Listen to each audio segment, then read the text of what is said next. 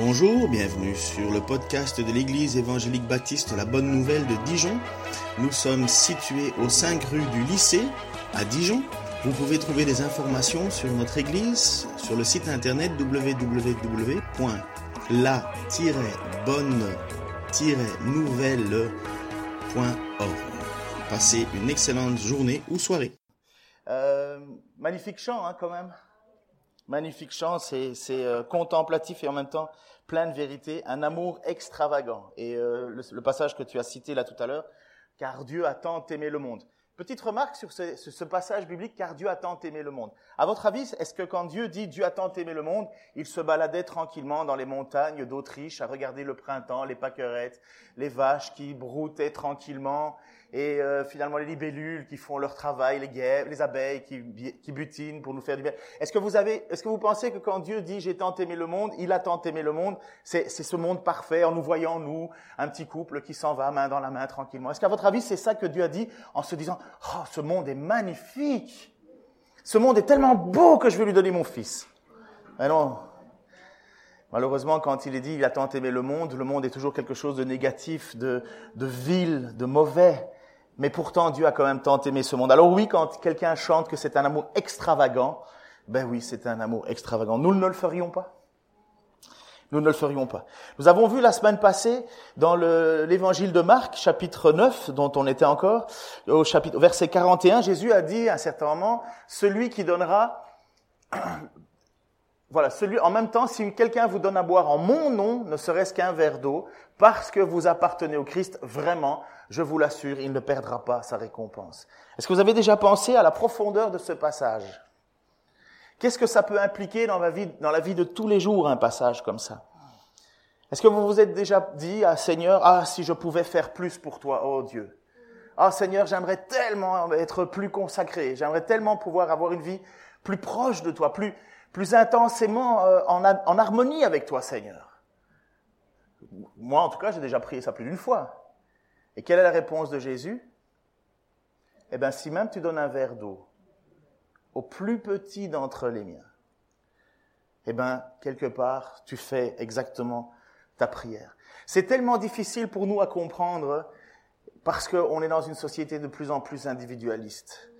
Et nous avons, il suffit de, il suffit de, de rouler en voiture le soir euh, à 9 heures. Si tu vois quelqu'un dans la rue, euh, c'est suspect. Tu vas dans d'autres régions du monde, s'il y a personne dans la rue à 9 heures du soir, c'est qu'il y a un problème. Nous, on est renfermés, chacun chez soi. Et là, en fait, l'Écriture et Jésus nous enseignent que si on veut l'aimer, on n'a pas le choix d'aimer le plus petit d'entre les siens. Et si nous faisons quelque chose en son nom, c'est à lui qu'on le fait. Et en même temps, il nous dit, mais tu ne perdras pas ta récompense. Dieu ne va pas oublier ce que tu as fait. Dieu va pas, va pas dire, oh, c'est rien, ça c'est la vie normale. Non, il y a une récompense qui est liée à ça. Et je pense que quand Dieu promet quelque chose, il ne se, il ne se dédie jamais, il ne, il ne change jamais d'avis. Est-ce que nous soutenons autour de nous des, des, des, des missionnaires? Est-ce que dans votre façon de gérer vos finances, vous avez mis, tiens, je vais, j'ai peut-être pas beaucoup, mais je vais donner 10 euh, euros, 15 euros, 20 euros, 30 euros, peu importe. La personne qui est là pour faire, mais en se disant, je vais soutenir des gens au bout du monde, ici ou ailleurs, ou, prendre sous ma main un jeune enfant, euh, comme on a avec le sel, les parrainages et compagnie. Parce qu'en fait, on le fait pour qui, selon Jésus? Pour lui. On le fait pour Dieu.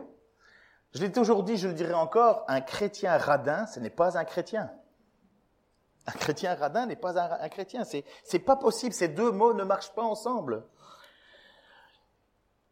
Est-ce que aussi dans la pratique, on voit que lorsque quelqu'un au milieu de la communauté a des difficultés, nous voulons l'aider? Est-ce qu'on fait, euh, et parce que ça peut arriver, hein, euh, euh, on se sent coupable, on se dit bon, ben, je vais faire une petite prière, et en final, on, on fait rien de plus. Ben, L'épître de Jacques nous dit mais à quoi ça sert? Une petite prière ne sert à rien. Ce qu'il faut, c'est un engagement. Alors parfois on peut, parfois on peut pas. Mais pour Christ, donner le, ne fût-ce qu'un verre d'eau en son nom au plus petit de ceux qui lui appartiennent, c'est le faire à Christ lui-même. Et dans cet enseignement, parce que l'apôtre, n'oubliez pas la situation, c'est que Jésus est en train de parler aux apôtres, et les apôtres, premièrement, n'avaient pas réussi à chasser un démon d'un jeune enfant, parce que Jésus leur dit, mais c'est parce que vous n'avez pas prié. C'est pour ça que vous n'y êtes pas arrivé. Vous n'avez pas prié, vous avez cru que vous aviez une puissance personnelle, et finalement, les puissances personnelles, vous n'en avez pas. Vous n'avez qu'une puissance que parce que vous, vous me priez, parce que vous vous, vous êtes liés à moi. Le, les questions du, du sarment lié à la vigne. Jésus est la vigne, nous sommes les sarments. Et en même temps, là, les apôtres n'ont pas pu le faire, et quelques temps plus tard, en fait, ils se sont posé la question à savoir, oh, mais qui est le plus grand entre nous? C'est toi, c'est moi? Ils étaient même gênés. Jésus leur dit, mais vous parlez de quoi exactement? Et Jésus leur dit, mais attention, le plus petit d'entre nous, c'est celui, le plus grand parmi nous, c'est celui qui est le plus petit. Et puis il prend un enfant pour, pour, pour, pour montrer comme exemple. Un enfant, ça sert à rien pratiquement. Je veux dire, oui, à donner un peu de joie, mais si on fait dans une case euh, difficulté et joie, euh, bon, il y a des moments où, passer 7 heures du soir, quand ils sont fatigués, euh, la case joie se remplit plus trop, quoi. Mais non, là, il est en train de dire si justement, si vous faites du bien au plus petit d'entre les biens. C'est pas la question pour, Jésus, même si les enfants sont importants pour Jésus. Le but, c'est pas de dire voilà, si vous êtes gentil avec tous les enfants, vous allez au ciel. C'est pas ça l'idée. Il est en train de dire parce que les apôtres sont en train de se poser la question. Mais finalement, maître, nous avons vu quelqu'un qui chassait des démons en ton nom et, et, et il n'est pas de nous. Et Jésus dit personne ne peut chasser des démons en mon nom et directement dire du mal de moi. Donc Jésus sait que l'homme qui ne fait pas partie du groupe des apôtres est une bonne personne, qui est efficace apparemment et qui en plus parle bien de Jésus. Et il dit aux apôtres, ne l'empêchez pas de parler. Et c'est là d'où vient le contexte. Parce que, en fait, les apôtres étaient jaloux. Ils étaient jaloux, jaloux du succès. Eux, s'ils n'ont pas arrivé, quelqu'un qui ne fait pas partie de leur groupe, ils arrivent. Et Jésus leur dit, mais attention, si vous faites du bien au plus petit d'entre les miens, sous-entendu, cet homme là-bas qui œuvre pour moi, si vous êtes, ne fût-ce que donner un verre d'eau parce qu'il m'appartient, et si vous donnez ce verre d'eau en mon nom, mais vous perdrez pas votre récompense.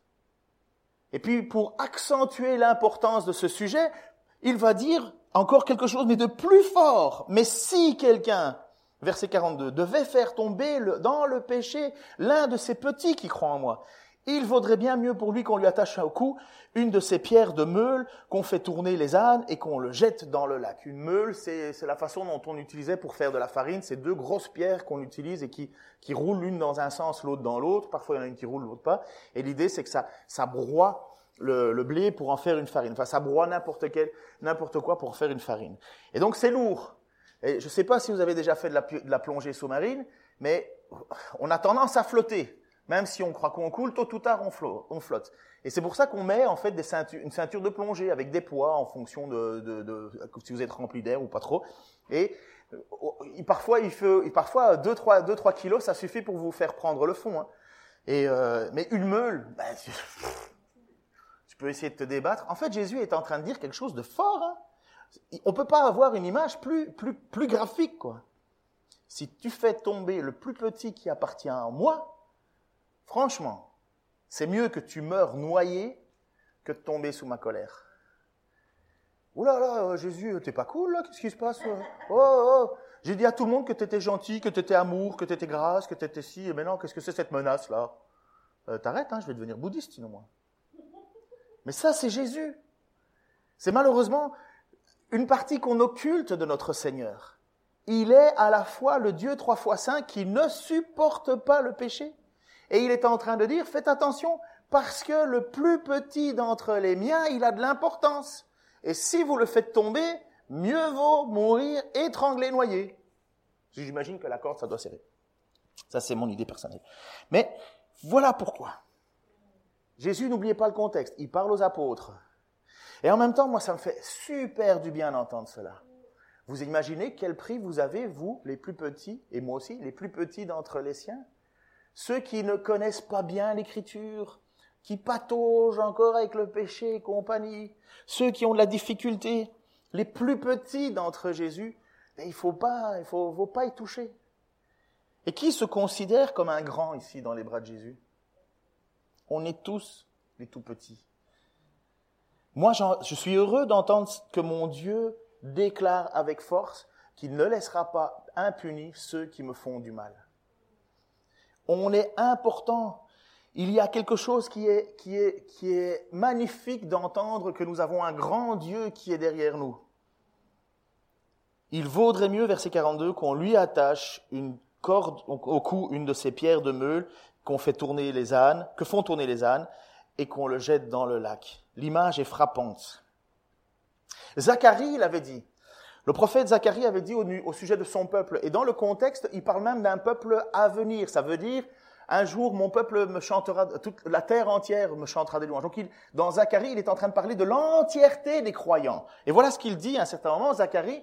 Il dit, car voici ce que dit le Seigneur des armées célestes, lui qui m'a envoyé avec autorité au sujet des nations qui vous ont dépouillé, celui qui touche à vous, c'est comme s'il touchait à la prunelle de mon œil. Celui qui touche à vous, c'est celui qui toucherait à la prunelle de mon œil. Vous imaginez que pour Dieu, on est semblable à la prunelle d'un œil. Qui a déjà mis des gouttes dans ses yeux?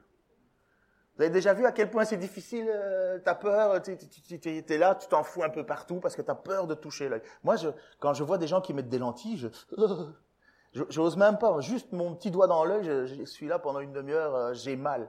Et là, Jésus, Dieu dit que le peuple, son peuple, a plus de pression, autant d'importance que la prunelle d'un œil. C'est beau, c'est tellement proche. Il va dire aussi à un certain moment, Paul, que si nous touchons à, à quelqu'un d'entre nous, en fait, c'est comme si on touchait à Christ lui-même. Pourquoi? Parce que Paul va dire que ce n'est plus lui qui vit, c'est Christ qui vit en lui. Voici ce qu'il va dire. En effet, j'ai été crucifié avec le Christ. Ça, c'est le jour de ton baptême. Le jour où tu acceptes Jésus-Christ comme Seigneur et Sauveur et que tu crois qu'il est ressuscité d'entre les morts. Tu crois que Christ est mort à ta place, que la condamnation est tombée sur lui. Donc, quelque part, tu peux t'associer en disant, Christ, j'ai été crucifié avec Christ. Ce n'est plus moi qui vis, c'est le Christ qui vit en moi. Ma vie en tant qu'homme, je la vis maintenant dans la foi au Fils de Dieu qui, par amour pour moi, s'est livré à la mort à ma place. Donc, chaque chrétien, peut déclarer que ce n'est plus lui qui vit, mais c'est Christ qui vit en lui. Eh oui, ce n'est plus toi qui vis. Et c'est pour ça qu'on doit faire mourir notre nature pécheresse. On doit lutter contre nous, même si c'est un combat difficile. Pourquoi? Parce que ce n'est plus nous qui devons vivre, c'est Dieu qui doit vivre en nous, c'est Dieu qui doit manifester. Et donc, quand on attaque ou qu'on fait tomber le plus petit d'entre les siens, on fait tomber Christ.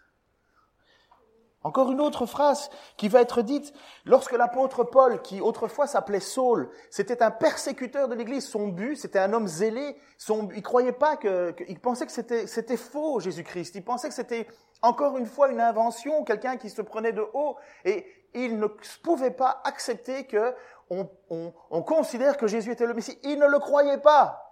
Et à un moment donné, voilà ce qui lui arrive dans sa vie. Il marche avec des lettres de recommandation pour aller chasser les chrétiens, chasser ceux qui, qui croyaient en Jésus-Christ. Saul, qui ne pensait qu'à menacer et à tuer les disciples du Seigneur, se rendit chez le grand prêtre et lui demanda des lettres de recommandation pour les synagogues de Damas. Ces lettres l'autorisaient, s'il trouvait là-bas des hommes ou des femmes qui suivaient la voie du Seigneur, à les arrêter et à les amener à Jérusalem. Il se dirigeait donc vers Damas et approchait de cette ville quand soudain, il fut environné d'une lumière éclatante qui venait du ciel. Suivante. Il tomba à terre et entendit une voix qui lui disait, Saul, Saul, pourquoi me persécutes-tu Qui es-tu, Seigneur? lui demanda-t-il. La voix reprit, Je suis moi, Jésus, que tu persécutes. Mais relève-toi, entre dans la ville et on te dira ce que tu dois faire. Il s'est converti, c'est la conversion la plus, radicale qu'il y a dans le Nouveau Testament. Hein. Mais, mais qui, qui Paul est en train de persécuter? Jésus lui-même. Mais Jésus, il est au ciel. C'est l'Église qu'il est en train de persécuter. Reviens l'image en arrière, s'il te plaît, lui. Il cherchait, il cherche, des lettres l'autorisaient s'il trouvait là-bas des hommes ou des femmes qui suivaient la voie du Seigneur, à les arrêter, à les, amener à Jérusalem. Reviens en arrière, en avant, de lui. Persécuter l'Église, persécuter ceux qui suivent, hommes ou femmes, la voie du Seigneur, c'est persécuter Jésus directement. Saul, Saul, pourquoi me persécutes-tu, moi? Parce que vous avez Christ qui vit en vous. Parce que Christ est en nous.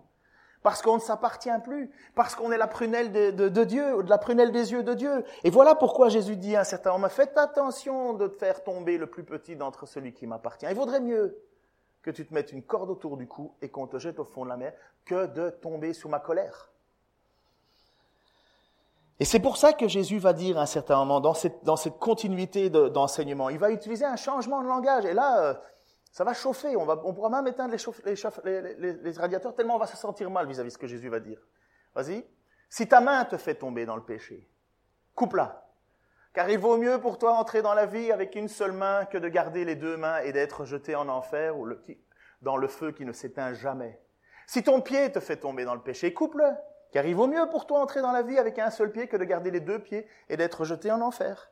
Si c'est ton œil qui te fait tomber dans le péché, jette-le au loin, car il vaut mieux pour toi entrer avec un seul œil dans le royaume de Dieu que de garder les deux yeux et d'être jeté en enfer, où le ver rongeur ne meurt point et où le feu ne s'éteint jamais. Est-ce que vous pouvez, s'il vous plaît, lever chacun les, deux mains? Faites-le tous, tous là. Et pour une fois, ça... Ok, il n'y a personne qui a coupé sa main encore? Ok, d'après ce que je vois, c'est bon. D'après ce que je vois, vous avez tous deux pieds. D'après ce que je vois, vous avez tous euh, deux yeux. Ok. Donc il y a. Ok, donc on est. Personne n'a encore péché par ces moyens-là. On n'a jamais péché par un œil. On n'a jamais péché par un bras. On n'a jamais péché par un pied, j'ai l'impression. Donc, enfin moi j'ai encore mes deux pieds, deux jambes, deux yeux. Donc, euh, alors est-ce que je vais en enfer? Puisque j'ai quand même déjà péché dans ma vie. J'ai déjà regardé des trucs que j'aurais pas dû. J'ai déjà fait des choses avec mes mains euh, que j'aurais pas dû. J'ai déjà couru avec mes pieds vers des endroits où j'aurais pas dû.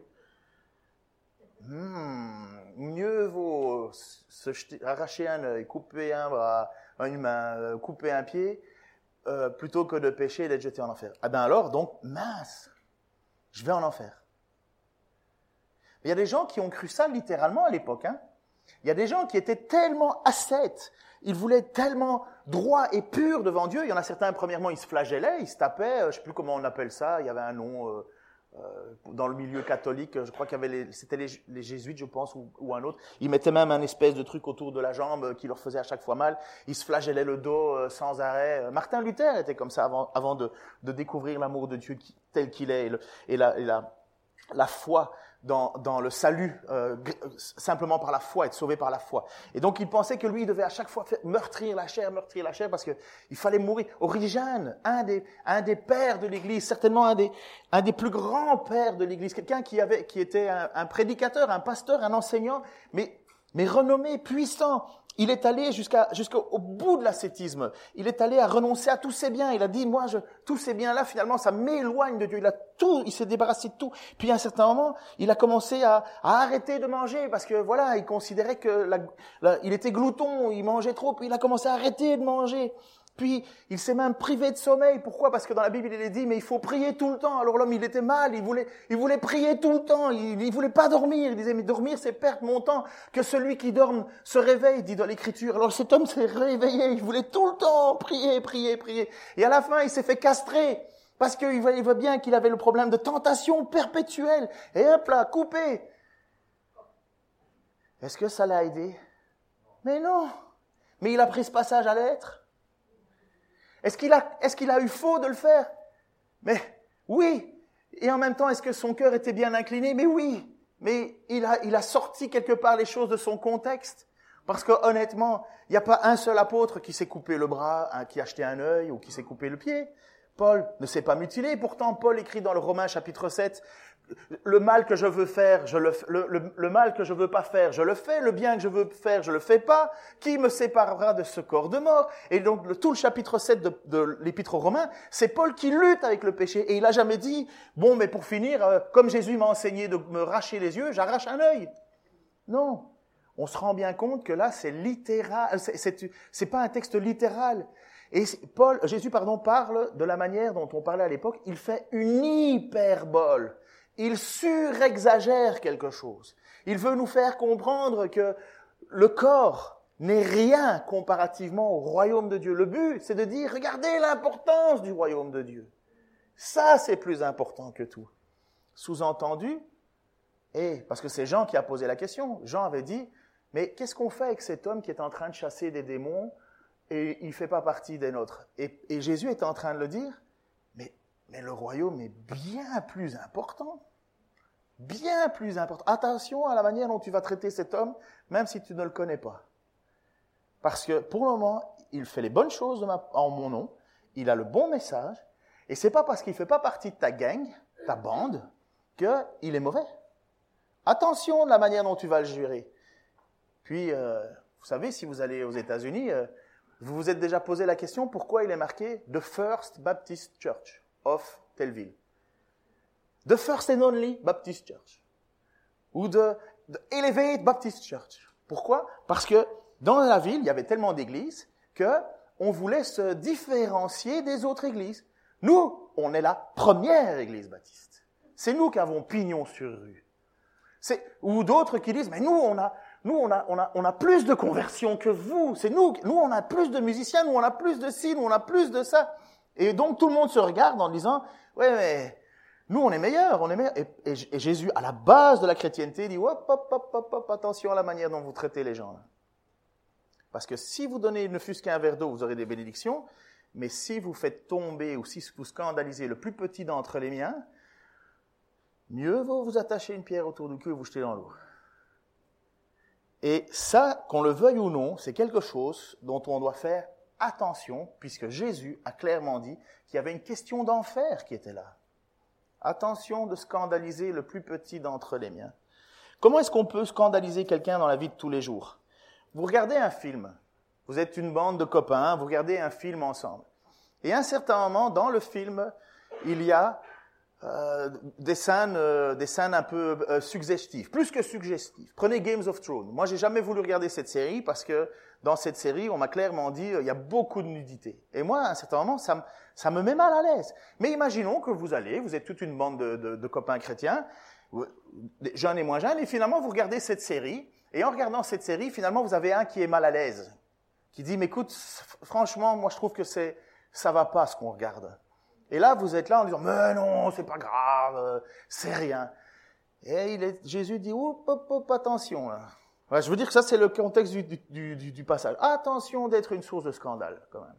Attention que dans ton attitude, tu fasses tomber le plus petit d'entre les miens. Attention de décourager les églises qui commencent. Il faut faire attention dans ce que je viens de dire. Tout n'est pas rose. Hein L'apôtre Paul, à un certain moment, a considéré qu'il valait mieux que certains se taisent. Jésus a dit, c'est pas parce que vous dites Seigneur, Seigneur que vous m'appartenez. C'est parce que vous faites la volonté de mon Père. C'est pas parce qu'on on, sort le mot Jésus que c'est bon. Il y a des moments où il faut s'attaquer, il faut défendre la doctrine, il faut défendre ce que l'on enseigne. Si on vous dit, comme à l'époque, que si vous payez quelque chose, vous allez pouvoir avoir votre place au ciel, euh, je suis très content que Martin Luther et tous les autres en avant, euh, les, pré, les, les pré-réformateurs, se sont levés en disant, le salut, c'est gratuit, on ne paye pas pour le salut. Parce qu'à l'époque, euh, à un certain moment, il suffisait de donner un peu de sous, ta grand-mère était morte, et finalement, on a inventé le, le, le, comment on appelle ça, entre l'enfer et le paradis le purgatoire, ils ont inventé le purgatoire, ils ont dit, ah oui, mais ta tante, elle est au purgatoire. Mais pour 50 pièces d'or, on peut passer ta tante sans problème du purgatoire vers le paradis. Alors, est-ce que vous... J'ai 49. 49, ça marche pas. 50, ça marche. 51, meilleure place au paradis. Mais vous comprenez, donc on est bien content qu'il y en a des gens qui parlaient de Jésus, mais ils parlaient en mal, on est bien content que ça s'est arrêté. Mais il faut faire attention d'être une source de scandale, et on est au tout, tout, tout début de l'Église. Et voilà pourquoi est-ce que Jésus parle en disant attention la manière dont vous traitez. Donc moi je conclus clairement que ce passage-là, donc ce sujet, c'est pas littéral. Nous sommes pas sauvés parce qu'on ne coupe un bras ou une main si j'ai de la convoitise en moi, parce qu'il y a un certain moment, Jésus va utiliser le même message pour la question de la convoitise et l'adultère. Regarde, vous avez appris qu'il a été dit tu ne commettras pas d'adultère. Eh bien, moi je vous dis, si quelqu'un jette sur une femme un regard chargé de désir, il a déjà commis un adultère avec elle dans son cœur. nous les gars, on est là, on dit mince. Par conséquent, si ton œil droit te fait tomber dans le péché, arrache-le, jette-le au loin, car il vaut mieux pour toi perdre un de tes organes que d'avoir ton corps entier précipité dans les fers. Ok, donc j'enlève mon œil gauche. Est-ce que mon œil droit va continuer à regarder l'adultère? Ah ben oui, mon problème c'est pas mon œil, c'est mon cœur. C'est mon cœur qui est pécheur. On m'enlève les deux yeux, euh, on va pas m'enlever les pensées. Hein. Il y a des fois des pensées qui vous arrivent dedans, vous devez, vous devez, vous devez lutter contre ces pensées en disant non, non, non, non, non, non, non. Mais euh, comment vous faites pour euh, faire en sorte qu'il n'y ait pas de pensée? Vous mettez un casque anti-pensée? Ça n'existe pas. On est assailli, le problème est toujours le même endroit, c'est le cœur. Le se mutiler ne servira à rien. Et d'ailleurs, c'est pour ça qu'il euh, y a eu le concile. Attendez, j'ai noté parce que je sais qu'il y a des gens qui aiment bien l'histoire. En 325, le concile de Nicée a formellement condamné les actes de barbarie, de, de, de, se, de s'émasculer, de se, de, de se couper les mains, parce qu'il y avait des gens qui avaient pris ça littéralement. Et d'ailleurs, le judaïsme interdit les mutilations corporelles, excepté la circoncision. Mais c'est interdit les mutilations corporelles. Donc ce n'est pas ce que Jésus enseigne de se couper quoi que ce soit. Il est en train de nous dire, la vie éternelle est tellement suprême que le corps passe en second plan. Le royaume de Dieu est un prix incalculable, plus cher même que la valeur d'un œil, d'une main ou d'un pied. Les choses qui pour nous sont suprêmes, parce que tes yeux te poussent à aller où tu dois aller, ta main te pousse à faire des, à faire des actions et tes pieds t'amener. Tout ce qui, donc on a besoin de ces choses-là finalement, ben, sont secondaires par rapport au royaume de Dieu. Jésus nous pousse à être radical dans notre manière et notre comportement, la manière dont nous jugeons les autres et dont nous, nous avons une, une, une, une, une sympathie envers les plus petits. Si on donne un verre d'eau, c'est à Jésus qu'on le fait. À la fin des temps, il y a Jésus qui va nous juger, vous savez, sur la manière dont on aura euh, traité les frères et les sœurs. Il va dire, vous, m'avez, vous êtes venu en visite quand j'étais en prison. Vous êtes venu me donner à boire quand j'avais. À quel moment avons-nous fait ça? À chaque fois que vous l'avez fait au plus petit dans la. Ça, c'est Matthieu 25, je crois. Ça, c'est la question finale du salut. Hein. Moi, j'ai aucun problème de dire qu'on est sauvé par la foi seulement. La foi parce que j'ai cru dans le sacrifice de Jésus à la croix. Mais si ça ne se voit pas, ben, on n'est pas sauvé par les œuvres, mais les œuvres montrent que je suis sauvé. C'est pas parce que je vais être gentil avec tout le monde dans la rue que je vais au ciel. Je suis au ciel parce que je crois que Jésus a réglé mon problème fondamental de péché devant Dieu. Mais une fois que mon problème de péché fondamental est, réglé devant Dieu, mais ma manière dont je vais traiter les autres vont prouver que oui ou non, je suis sauvé. C'est impossible de vivre une foi seul dans son coin, d'être ronchon, être constamment en train de dénigrer les autres, être radin. Tout ça, c'est une lutte. On doit, on doit lutter contre ça. On n'a pas le choix. Naturellement, je suis ronchon. Demandez à ma femme. Ouais, c'est jamais bon avec toi, nanana. Mais quand elle me le dit, elle n'a pas tort, hein. Écoutez, euh, enregistre-le, chérie. Tu n'as pas tort. Oui, mais plus fort. Oui, mais plus fort, c'est ça. Tu n'as pas tort. Elle n'a pas tort de me dire. Parce que, malheureusement, c'est notre nature humaine. Mais est-ce que je dois continuer? Non, je dois lutter. Lutter, lutter, lutter. Il faut faire attention. Les conséquences, c'est quand même l'enfer. Hein. Alors, il y a plein de gens qui pensent que l'enfer, ça n'existe pas. Il y a même des chrétiens qui disent Ah non, c'est pas possible, un Dieu plein d'amour ne peut pas jeter les gens en enfer. C'est quand même pas d'amour, ça. Ça, ça a été fait pour faire peur aux gens, mais finalement, tout le monde va aller au ciel, c'est l'universalisme. Au final, tout le monde va au ciel. Allez, tout le monde est sauvé. Youpi Ah, Hitler, qu'est-ce que tu fais là? Ah ben j'étais en train de boire un coup avec Staline on était tranquille. Et, qu'est-ce et, pourquoi vous buviez un coup? Ben on parlait de Pol Pot. Euh, je viens de vous citer des gens qui ont des millions de morts euh, sur leur dos. Hein. Et qu'est-ce que vous faites au paradis? Ah ben, euh, merci Jésus. Ouais, mais t'as jamais confessé Jésus-Christ de ton vivant? Ouais, je sais, j'avais pas le temps, je, m'occupais de barbecue. Mais là, là, merci, il est mort pour moi. Mais ça, c'est la question de l'universalisme. Hein. C'est l'idée qu'au final, en fait, tout le monde est sauvé. Youhou bah alors, euh, pourquoi Jésus a besoin de... Pourquoi est-ce qu'il nous est, il nous est, il nous est dit que, euh, attention, que vous pourriez aller dans le feu de la géhenne Finalement, ça n'existe pas, c'est des faux passages. Alors, quelques petits passages de l'Écriture qui nous parlent de l'enfer. J'ai pris Daniel, Ésaïe et Matthieu. Beaucoup de ceux qui dorment dans la poussière de la terre se réveilleront les uns pour la vie éternelle, les autres pour un jugement éternel. Alors il y en a certains qui disent que, ah oui, mais on va mourir, mais pas longtemps. Donc euh, on sera jeté en enfer, mais ça sera pour une période donnée, et puis à ce moment, bouf, ça va s'arrêter, on va être, ce qu'ils appellent l'annihilation, les on va, on va être, pouf, disparu. Donc euh, ce qu'ils disent, la seconde mort, c'est qu'on meurt vraiment. Oui, mais le problème, c'est que vous avez envie de vivre une vie éternelle, mais pas tant éternelle que ça. Une petite vie éternelle de 20 ans. Ça vous vit, est-ce que vous avez l'impression que vie éternelle et 20 ans, ça marche ensemble? Ben non, mais c'est la même chose pour l'enfer. Il est dit le feu de la géhenne, le feu de la a une, une condamnation éternelle, ça veut dire une condamnation qui continue tout le temps. J'ai pas envie d'aller là. Moi. Pas pour vous. Pas moi.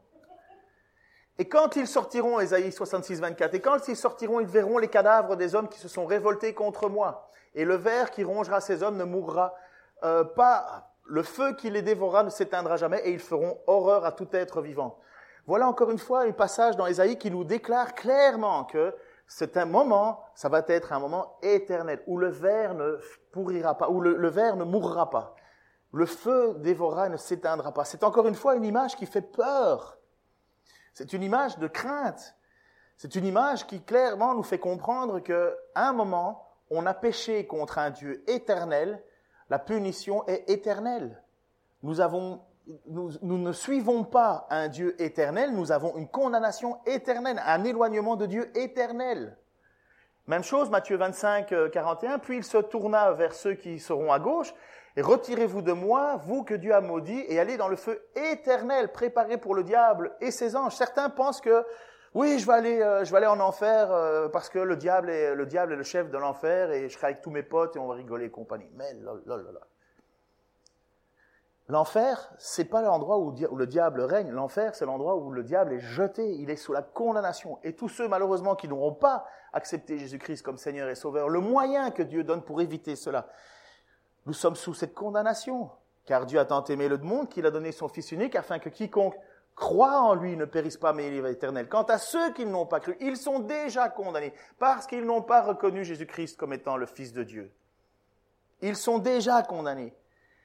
Dieu veut nous sortir de cette condamnation. Dieu veut nous enlever de cette peine éternelle. Mais cette peine éternelle est là. C'est pas effacer la peine éternelle qui est le problème. Il faut qu'il existe. C'est un Dieu de justice éternelle. Mais il, te tend la main, et cette main qui te tend, c'est une main et une, une, vie éternelle. Et comme dirait un des prophètes, choisis la vie et vous vivrez, choisissez la mort et vous mourrez. Mais choisissez. Scandalisé de manière délibérée la foi d'un croyant, même petit, franchement, ça a des conséquences. C'est ce que le texte nous dit. Nous devons faire attention à la manière dont on scandalise les gens. Et puis le texte continue en disant, euh, Marc 9, 49 et 50, En effet, chacun doit être salé de feu. Le sel est utile, mais s'il perd son goût, avec quoi lui rendez-vous sa saveur? Ayez du sel en vous-même et vivez en paix entre vous. Voyez bien, le but de toute cette discussion, c'est ayez du sel en vous-même, donc soyez authentique, et vivez en paix entre vous. C'est ça qu'il faut. Jean, il a besoin d'entendre que l'homme qui est en train de chasser des démons là-bas n'est pas contre Jésus. Il est pour Jésus. C'est parce que Jésus va dire celui qui n'est pas contre nous est pour nous. Soyez en paix avec les autres. Sois en paix avec eux. C'est pas grave. La manière dont on se comporte avec les autres autour de nous, il y a quand même une, conséquence. Il faut être en paix. Regardez bien le contexte de cela. Denis? Encore? N'oubliez pas, le point de départ, c'était Jean lui dit, Maître, nous avons vu quelqu'un qui chassait les démons en ton nom. Nous lui avons dit de ne plus le faire parce qu'il ne nous suit pas. Ne l'en empêchez pas, répondit Jésus, car personne ne peut accomplir un miracle en mon nom et aussitôt après dire du mal de moi. Celui qui n'est pas contre nous est pour nous. Il fait tout cet argument, euh, Jésus, au sujet de attention de faire tomber le plus petit d'entre les miens, si tu donnes un verre d'eau, tu as. Mais au final, sois en paix avec cet homme. Sois en paix avec. Réfléchis que ta façon, votre façon, on est au début de l'église, c'est important là. Faites attention, L'église d'à côté qui est en train d'enseigner n'est peut-être pas, on n'a pas besoin d'être en guerre avec eux. On n'a pas besoin de, se frapper l'un l'autre. Parce qu'attention, si dans ton attitude de frapper dessus, tu scandalises le plus petit d'entre les siens, tu sais pas s'il appartient à Jésus. Parfois, il y en a certains, c'est clair, il faut leur dire arrête là, parce que là, c'est, n'est pas l'évangile que tu prêches, c'est ton portefeuille. Et si les gens pouvaient le remplir, tu serais tu, utilises le nom de Dieu. Mais faisons attention. C'est pour ça qu'il y a un passage dans l'écriture qui nous dit, je laisserai pousser livrer le bon grain ensemble. Et je n'arracherai pas livrer de peur de, faire de, peur de perdre du bon grain. À la fin des temps, Dieu se chargera de tout cela. Mais il y a un moment, moi je ne sais pas trop. Hein, euh, vous savez, j'ai des amis qui sont, qui sont dans d'autres dénominations que la nôtre et qui par définition n'ont pas forcément mon assentiment, mais je sais qu'il y a quelque chose entre eux et Jésus. Je sais pas quoi. Enfin, je le vois, il y a quelque chose qui... Et pourtant, ils font des fautes aussi. Et euh, je me, je me garde de dire que voilà, eux, c'est l'enfer. Non, je, je, je, fais attention. Et je veux, je veux pas les scandaliser. Parce que je, ce serait moi en tort. Je vous laisse avec, cette, avec ça, donc je serai dans mon timing, je, je vous laisse avec ça. C'est une petite histoire qui est dans la Bible et c'est un récit du moment où les apôtres sont euh, arrêtés. Donc Jésus est mort, Jésus est ressuscité, ils sont encore à Jérusalem, les apôtres sont là, et les apôtres, surtout Pierre et, et les autres, ils, ils annoncent l'évangile dans les rues et compagnie, et finalement ça commence à inquiéter le pouvoir en place, les pharisiens, les responsables, les compagnies, les chefs de religieux, et ça les stresse. Et ils se disent, bon, euh, on, on, vous a déjà dit de vous taire, apparemment vous n'avez pas compris, ils les font venir, et dans leur but c'est de, de les tuer. Et voilà, écoutez le récit qui se passe, c'est, et, et, vous allez voir la sagesse d'un homme qui s'appelle Gamaliel. On pense même que le fameux Gamaliel, c'est là que l'apôtre Paul, enfin, qui s'appelait encore Saul, a été enseigné, et il a fait part d'une petite sagesse qui, qui, à mon avis, illustre bien ce que Jésus a enseigné après ça aux apôtres. Nous, vous avions formellement interdit d'enseigner au nom de cet homme, de Jésus, et ça, c'est, il parle aux apôtres. Et voilà que vous avez rempli Jérusalem de votre enseignement, et vous voulez nous rendre responsables de la mort de cet homme, de Jésus. Mais Pierre et les apôtres répondirent, Il faut obéir à Dieu plutôt qu'aux hommes. Le Dieu de nos ancêtres a ressuscité ce Jésus que vous avez mis à mort en le clouant sur le bois. Et c'est lui que Dieu a élevé pour siéger à sa droite, comme chef suprême, sauveur, pour accorder à Israël la grâce de changer et de recevoir le pardon de ses péchés. Et nous, nous sommes les témoins de ces événements avec le Saint-Esprit que Dieu a donné à ceux qui lui obéissent. Ces paroles ne firent qu'exaspérer les membres du grand conseil et ils voulaient le faire mourir, ils voulaient faire mourir les apôtres. Mais l'un d'entre eux, un homme, un, pharisien nommé Gamaliel, se leva pour donner son avis. C'était un éminent enseignant de la loi, estimé de tout le peuple. Il demanda que l'on fasse sortir un instant les apôtres. Puis il dit, Israélites, Faites bien attention à ce que vous allez faire avec ces hommes. Rappelez-vous, il y a quelque temps, on a vu paraître un certain Teudas, qui se donnait pour un personnage important. Il a entraîné quelques 400 hommes à sa suite, or il a été tué, et tous ceux qui s'étaient ralliés à lui furent dispersés, et on n'en entendit plus parler. Après lui, à l'époque du recensement, Judas de Galilée a fait son apparition. Lui aussi a attiré à lui bien des gens. Il a péri à son tour, et tous ses partisans furent mis en déroute. À présent donc, voici mon avis. Ne vous occupez pas de ces hommes, et laissez-les partir. Deux choses d'une. Ou bien leurs projets et leur œuvre viennent des hommes, et dans ce cas, le mouvement disparaîtra, ou bien il vient de Dieu, et alors, vous ne pourrez pas le détruire. Ne prenez pas le risque de lutter contre Dieu. Le conseil se rangea à son avis, et ils, se rappelaient, ils rappelèrent les apôtres, les firent battre et leur défendirent de parler au nom de Jésus. Après quoi, ils les relâchèrent. Les apôtres quittèrent la salle du conseil, tout joyeux de ce que Dieu les avait jugés dignes de souffrir l'humiliation pour Jésus. Et chaque jour, dans la cour du temple, ou dans les maisons particulières, ils continuaient à, à enseigner et à annoncer la bonne nouvelle que le Messie, c'était Jésus. Quelle parole de sagesse, et je crois qu'elle illustre bien l'enseignement de, Jésus aux apôtres au début de l'Église, euh, qu'il dit, ou bien il vient de Dieu, et alors vous ne pourrez pas le détruire, ne prenez pas le risque de lutter contre Dieu. Ne prenez pas le risque de lutter contre Dieu. Moi, je vous encourage, euh, encore une fois, comme pour tous, à, premièrement, à miser du bon côté. Personne n'a envie d'aller en enfer ici. J'imagine que si vous êtes là ici ce matin, c'est parce que vous n'avez pas trop envie d'y aller. Il n'y a personne qui va se couper un bras, une jambe, jeter un œil pour aller, euh, pour aller au ciel. Ils savent très bien que c'est pas le problème n'est pas l'œil. Le problème, c'est le cœur. Le cœur, Dieu a décidé de le régler. Il a décidé de régler cela et en disant, dans euh, Ézéchiel, je crois, il a dit, je vous donnerai un cœur nouveau. Vous aviez un cœur de pierre, je vous donnerai un nouveau cœur, un cœur de chair. Et là, Dieu, par son esprit, vient, lorsque l'on croit que Jésus est bien celui qui dit être, il est le Messie. Il est celui que Dieu a envoyé pour régler notre problème du péché.